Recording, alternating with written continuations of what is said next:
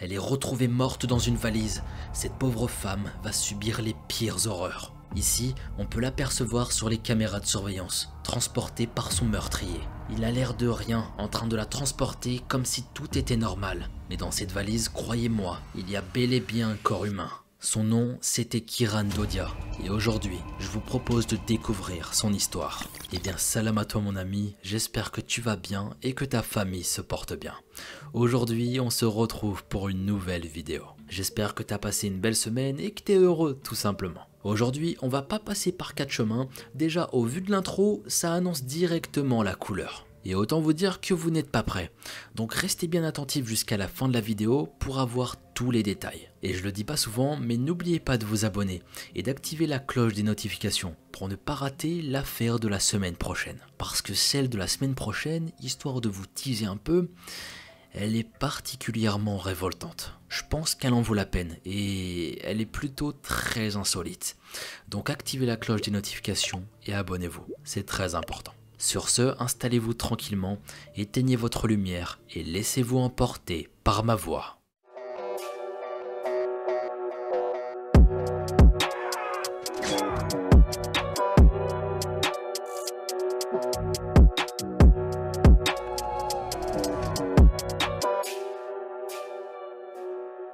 Notre histoire se déroule de l'autre côté de la Manche, en Angleterre. Je vais vous parler du couple Dodia, composé de Ashwin et Kiran Dodia, tous deux originaires d'Inde. Ashwin et Kiran se sont mariés en 1988 en Inde. Et tout ça, c'était dans le cadre d'un mariage arrangé.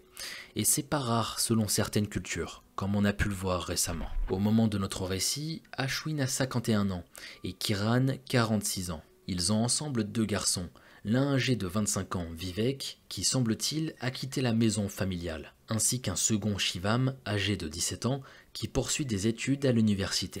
La famille Dodia réside à Leicester, une ville assez importante au Royaume-Uni, située à environ 150 km de la capitale anglaise. Ils sont établis depuis plusieurs années dans une maison de Lim Road. Ils sont propriétaires et ils sont juste à quelques kilomètres du centre-ville. Ashwin exerce la profession d'ouvrier dans une usine. Il est plutôt introverti et se rend de temps en temps au pub après ses journées de travail. Kiran, quant à elle, travaille depuis 17 ans au sein d'un centre d'appel de la marque Next. C'est une entreprise qui fait de la vente au détail. Pour vous expliquer brièvement, cela consiste à vendre de la marchandise dans l'état où elle a été achetée. Les personnes concernées par l'achat des produits proposés sont des particuliers. Ces commerces sont en général le dernier maillon entre le grossiste et le client. La mère de famille est très appréciée au travail, considérant ses collègues comme l'extension de sa propre famille. Quand on entend ce genre de choses, on imagine bien son comportement dans sa vie de tous les jours. Elle était généreuse, le sourire aux lèvres, la joie de vivre. Toujours prête à donner de la bonne humeur aux gens qui l'entouraient. Kiran est une travailleuse acharnée et une mère dévouée pour ses garçons. Elle apprécie rendre visite à sa famille et à ses amis, partager de bons moments avec eux. Elle aime aussi se rendre à des matchs de football quand elle a le temps. Elle soutient notamment l'équipe de football de Leicester. Ici, on peut notamment la voir fièrement sur certains clichés face au stade de foot de sa ville. Le couple vit de belles années ensemble, entouré de leur fils. Nous ne savons pas si Ashwin et Kiran sont tombés amoureux suite à leur union, mais ce que l'on sait, c'est qu'ils s'entendaient. Les Dodia formaient une famille très heureuse. Ils sont bien intégrés dans leur environnement et ils n'ont aucun problème avec le voisinage ou dans leur cercle proche. Mais tout ça malheureusement va prendre fin. En 2014, le couple décide de divorcer après 26 ans de mariage. La relation n'était pas des plus saines depuis plusieurs années. Et il faut savoir que le couple s'est marié très jeune. Kiran avait environ 16 ans lors de ses noces. On peut imaginer que désormais, après tout ce temps passé, le couple a fini par se briser. Ils attendaient peut-être que les enfants soient plus âgés avant d'entamer une telle procédure. Ici, on ne sait pas s'il s'agit d'une initiative commune ou si l'un des deux partis a entraîné ce changement radical. Quoi qu'il en soit, les deux ex-époux résident toujours sous le même toit, avec leur fils. La cohabitation n'est pas toujours évidente, mais ils semblent tous deux se satisfaire de la situation. De toute façon, la situation n'était pas faite pour durer, donc chaque partie tente d'agir correctement. Kiran était bien décidée d'aller de l'avant. Pour elle, ce divorce n'était pas un frein dans sa vie. Elle n'hésite pas à s'inscrire dans une agence de rencontres afin de faciliter le lien entre les hommes célibataires et elle. La mère de famille est soutenue par ses fils, qui semblent plus proches d'elle que de leur père. Elle se met à sortir un peu plus régulièrement, sans que son ex-mari sache où elle va. Le 16 janvier 2017, Kiran ne rentre pas chez elle à l'issue de sa journée de travail. Ashwin est interrogé par ses enfants, mais il assure ne pas avoir croisé leur mère. Cette absence surprend les fils d'Odia, en particulier le plus jeune qui réside encore avec ses parents. Pour lui, ce n'était pas dans les habitudes de sa mère de ne pas prévenir. La police est directement contactée pour faire part de cette disparition étrange surtout quand il est établi que Kiran a quitté son lieu de travail. Des policiers se présentent au domicile d'Edodia dans l'idée d'interroger la famille. Ashwin prétend ne pas avoir vu son ex-femme de la journée. Les officiers le trouvent assez détaché de la situation. Il n'est ni triste ni inquiet. Mais les deux époux étaient séparés depuis plusieurs années. Ils vivaient chacun leur vie de leur côté. Même si la séparation se déroulait de manière cordiale, je doute ici qu'ils se transmettaient leur emploi du temps respectif. Chacun devait avoir sa clé pour accéder à la maison et ils ne surveillaient pas leurs allées et venues. C'était désormais une vie en colocation entre Ashwin et Kiran. La mère de famille n'avait pas de projet particulier après le travail. Le lendemain de la déclaration de disparition de Kiran Dodia, un voisin du couple prend contact avec la police. L'homme vient de tomber sur une mystérieuse valise à proximité de poubelles non loin de chez lui. Les policiers se présentent sur les lieux et constatent avec effroi qu'un corps se trouve à l'intérieur. Le corps d'une femme ligotée est découvert à l'intérieur du bagage. Ce sont Vivek et Shivam, les enfants de Kiran, qui ont eu la lourde tâche d'identifier le corps de leur mère à la morgue, et ce, accompagnés d'une tante. Les autorités avaient déjà des soupçons sur l'identité de la victime, mais je suppose que c'est la procédure dans le cadre de la découverte d'un corps. À ce stade, l'affaire de disparition est requalifiée en meurtre. Les autorités font un appel à témoins, pour identifier toute personne ayant croisé la route d'un individu avec une valise dans le secteur. Le reste des proches est informé rapidement par la situation. Ses collègues de travail apprennent également la nouvelle, et le choc est immense. Les hommages sont rendus sur les réseaux sociaux au sujet de Kiran. De nombreuses questions se bousculent dans leur tête. Qui a pu la tuer et la faire disparaître de cette manière? La disparition de Kiran ainsi que la découverte de son corps ont eu lieu à si peu de temps d'intervalle qu'il est difficile d'imaginer ce qu'il s'est passé sans preuve. Un porte-parole de la marque Next, l'employeur de Kiran, va s'exprimer. Kiran était un membre de longue date. Elle était très aimée et très respectée de notre équipe de service à la clientèle, ayant travaillé chez Next pendant plus de 17 ans. Nos pensées accompagnent sa famille, ses amis et ses collègues de travail en ces temps les plus tristes. Elle nous manquera énormément. L'enquête se tourne vers le premier cercle de la victime, comme c'est souvent le cas dans les affaires criminelles. Une enquête de voisinage est menée en parallèle, faisant du porte-à-porte. La famille est à nouveau approchée afin d'identifier des pistes menant au meurtrier. Les policiers apprennent rapidement que l'ex-couple d'Odia, bien que divorcé depuis plusieurs années, entretenait des relations plutôt conflictuelles. Kiran aspire à retrouver sa liberté, autant dans son quotidien que dans sa maison. Elle demande à plusieurs reprises à son mari de trouver un nouveau foyer, afin que la séparation soit totale. D'ailleurs, sa sœur souhaite acheter la maison dans laquelle la famille réside. Si Kiran aura toujours la possibilité d'y vivre, ce ne sera pas le cas pour son ex. On peut se demander ici que Kiran avait fait part à sa famille de la situation vécue avec Ashwin. Donc le fait de vendre la maison à sa sœur ce serait peut-être le moyen de virer une fois pour toutes l'ex-mari, lui permettant ainsi de poursuivre sa vie sans que cet homme soit dans les parages. Ici, ce ne sont que des hypothèses, car je n'ai pas lu d'informations laissant penser que la sœur de Kiran viendrait habiter les lieux suite à ce rachat. Mais honnêtement, ça me paraissait très probable, selon moi. Ashwin devait libérer les lieux pour la date du 16 janvier. Il n'avait accordé aucune importance à cette demande. Lors de l'autopsie du corps de Kiran, on identifie des échymoses et des éraflures. On relève également des coupures au visage, au crâne et à la poitrine. L'hypothèse faite après examen est que le meurtrier a agressé sauvagement Kiran après l'avoir agrippé par le bras. Une trace de lien est constatée lors de l'examen et une fracture au niveau du larynx est relevée. On appelle plus communément cet organe la boîte vocale. Au vu de l'état du corps, la lutte a dû être d'une extrême violence. Kiran a dû tenter de se défendre comme elle l'a pu sans parvenir à se défaire de son agresseur. Le médecin légiste parvient à déterminer que le crime a eu lieu dans l'après-midi du 16 janvier, entre 14h20 et 15h30. La valise ayant contenu le corps de la malheureuse victime est examinée. Les poignets et les chevilles de Kiran ont été noués entre eux avec des câbles. La victime a été placée dans la valise, les poignets dans le dos et les chevilles au niveau des fesses. Un sac poubelle se trouve également sur la tête lors de l'ouverture de la valise. Des morceaux de gants en latex déchirés sont trouvés et analysés afin d'en tirer une trace ADN. Les résultats tombent quelques temps plus tard. Le tissu comporte à la fois des traces de Kiran et de son ex-mari, Ashwin.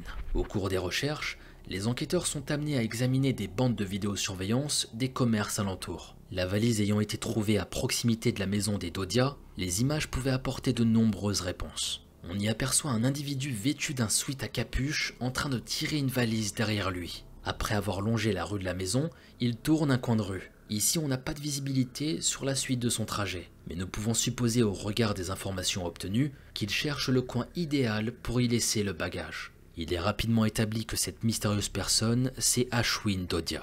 Ashwin prend soin de dissimuler son visage sous sa capuche et sous des vêtements amples. Il marche normalement dans la rue alors que la valise qu'il a en sa possession dissimule son crime. Une drôle d'attitude pour une personne qui n'aurait rien à se reprocher. Ashwin Dodia est arrêté et conduit par la police au commissariat pour un interrogatoire plus formel. L'homme est mis face aux preuves découvertes dans la valise, près du corps de Kiran. Les traces ADN l'incriminent dans le meurtre de son ex-femme. Ashwin va nier les faits dans un premier temps. En aucun cas, il est responsable de la mort de Kiran, selon lui.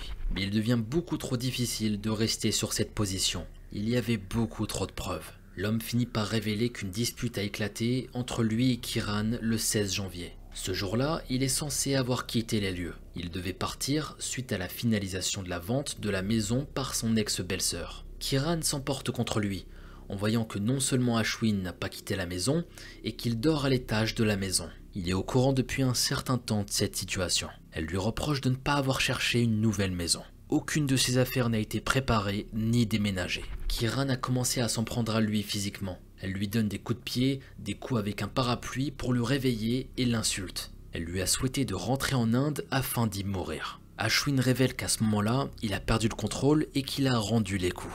Il avait ordonné à son ex-femme de sortir de la pièce à plusieurs reprises sans qu'elle ne le fasse. Quand on sait qu'Ashwin devait partir de la maison commune depuis un certain temps, que cette demande lui avait été faite régulièrement par son ex-femme, la situation est très gonflée de la part de l'ex-mari. Il retourne complètement la situation. Au lieu d'assumer clairement et de partir, il a préféré user de violence. L'acte, selon ses déclarations, a eu lieu dans le cadre de la légitime défense. L'homme n'a cependant aucune intention de donner la mort à Kiran. Tout ceci n'est qu'un accident pour lui un accident, mais tu vas quand même finir par la mettre dans une valise.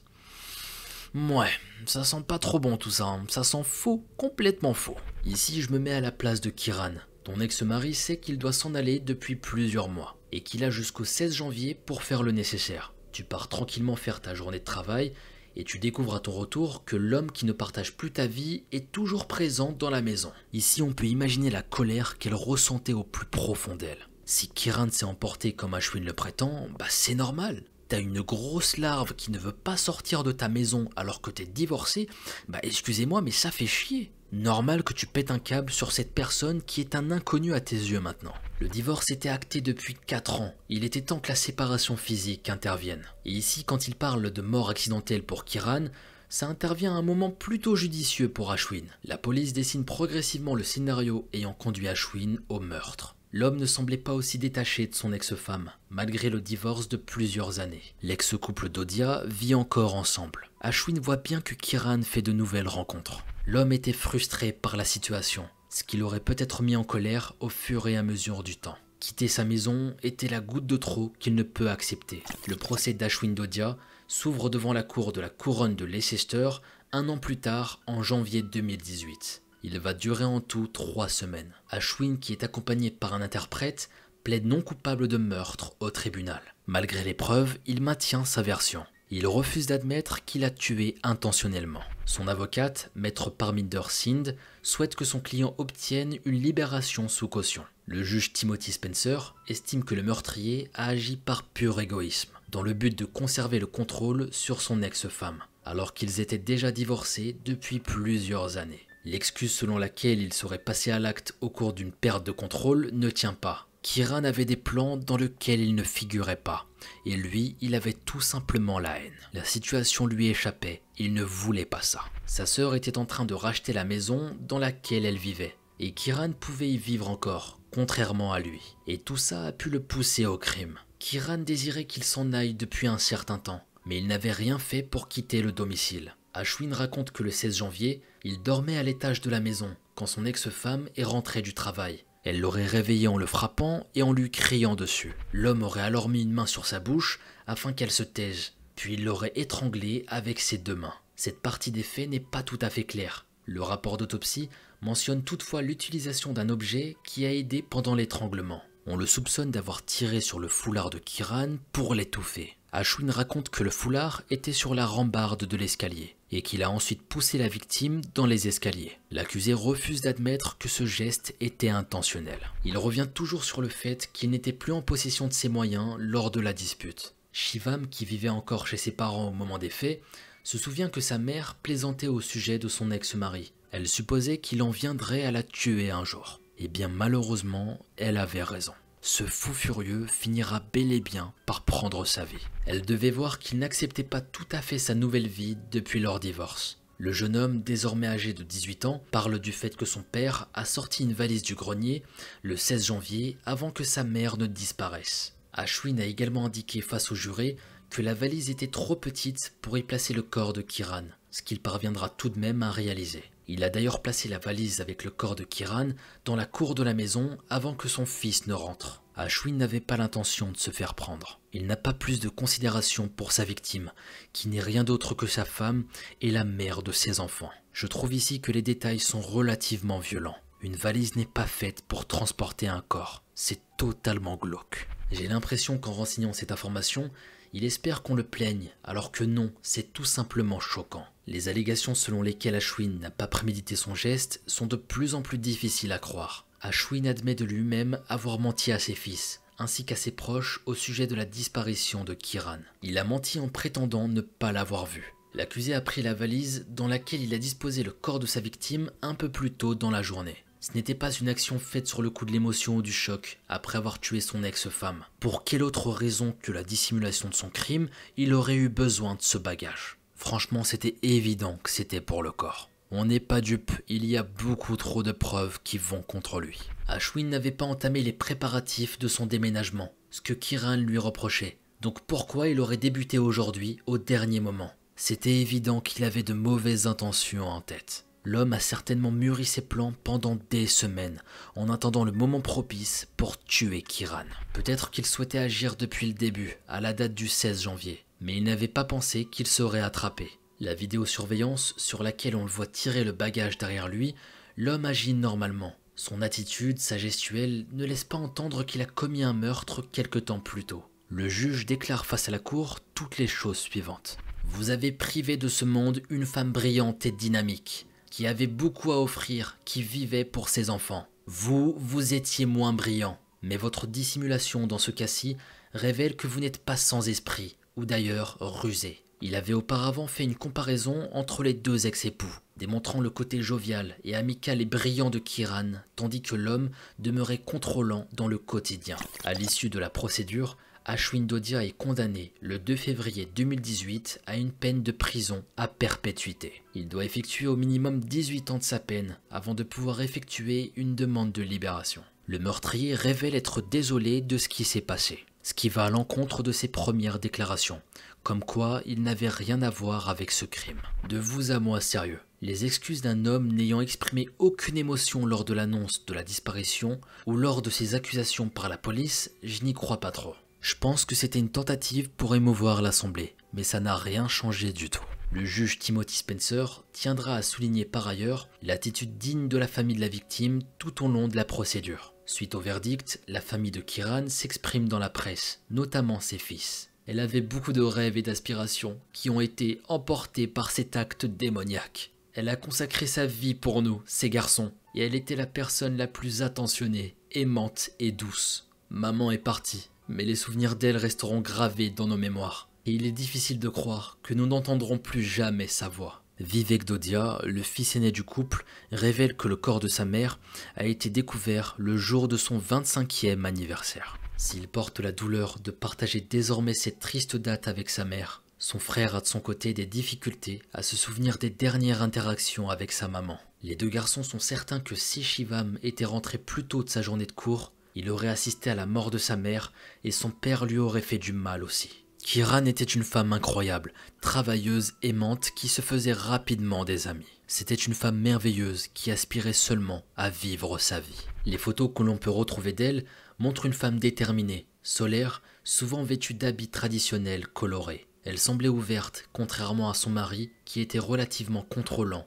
et conservateur. Ici j'ai vraiment de la peine pour Kiran et ses fils et ainsi que tout le reste de la famille. Elle a vécu 26 ans mariée avec la personne qui mettra fin à ses jours. C'est la preuve encore une fois qu'on ne connaît personne finalement. Même après autant d'années passées l'un à côté de l'autre, tu ne connais pas la personne. C'est triste à dire, je sais, mais tu ne connaîtras jamais réellement le fond de pensée des personnes. À tout moment, tout peut basculer et virer au drame. Les terribles instincts peuvent être présents depuis le début, ou apparaître dans une situation qui nous échappe, et c'est ce qui est arrivé. Rien ne justifie un tel passage à l'acte, pas même un profond mal-être ou un prétendu coup de folie. Ashwin Dodia mérite juste d'être enfermé. Donner la mort n'est pas un acte anodin, c'est un crime puni par la loi. Le procès révèle que ce coup de folie n'en était finalement pas un, puisque son fils l'a vu en possession de la valise qui servira plus tard pour transporter Kiran avant le meurtre. Ashwin avait la possibilité d'arrêter ce qu'il allait faire, mais le fait qu'il prenne la valise du grenier,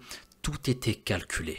Il a roué de coups son ex-femme, l'a violemment attrapée pour certainement commettre le geste fatal. Jusqu'au bout, on a pu voir que cet homme était désireux de se protéger lui-même. Il a caché le corps de son ex-femme afin que son fils ne voie rien, pour ensuite s'en débarrasser quelque temps plus tard. Les fils d'Odia étant plus proches de leur mère, il a peut-être pensé qu'il les perdrait tous les deux si on découvrait qu'il avait tué Kiran.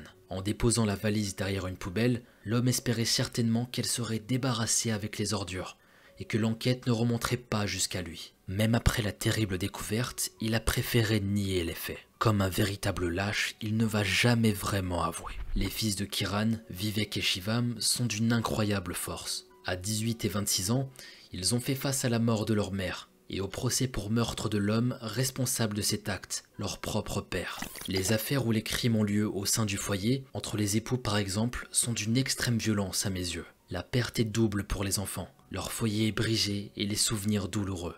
J'espère qu'ils trouveront l'apaisement avec le temps et qu'ils sont bien entourés par leurs proches à l'heure actuelle. J'espère également que Kiran veille sur eux de là-haut et qu'elle puisse reposer en paix.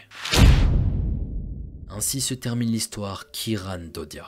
Et je vous remercie de m'avoir écouté comme d'habitude. J'aimerais avoir vos avis concernant cette affaire et ce que vous en avez pensé. Je trouve ça dingue que des affaires criminelles de la sorte puissent exister. À quel moment il te vient à l'esprit de mettre un corps humain dans une valise, bordel? C'est complètement absurde et il faut être ravagé pour faire ça. Je vous jure, parfois, pendant mes recherches, je me dis, mais c'est pas possible. C'est un gag, c'est pas possible. Et pourtant, des affaires comme ça, il y en a tellement. C'est là que tu vois à quel point l'être humain est complètement fou. On n'apprend jamais des erreurs des autres. On a beau voir des faits divers à la télé, etc. Bah non, ce mec n'avait rien dans le cerveau et il va prendre la vie de son ex-belle-femme, tout simplement. J'espère sincèrement qu'il va pourrir en prison jusqu'à la fin de ses jours. Enfin bon, après ces belles paroles, il est temps pour moi de me téléporter. En tout cas, j'attends vos avis concernant cette affaire dans les commentaires. Sur ce, prenez bien soin de vous et vos proches, il est temps pour moi de vous laisser. Je vous fais un gros bisou et je vous dis à très vite pour une nouvelle vidéo, c'était Mogota.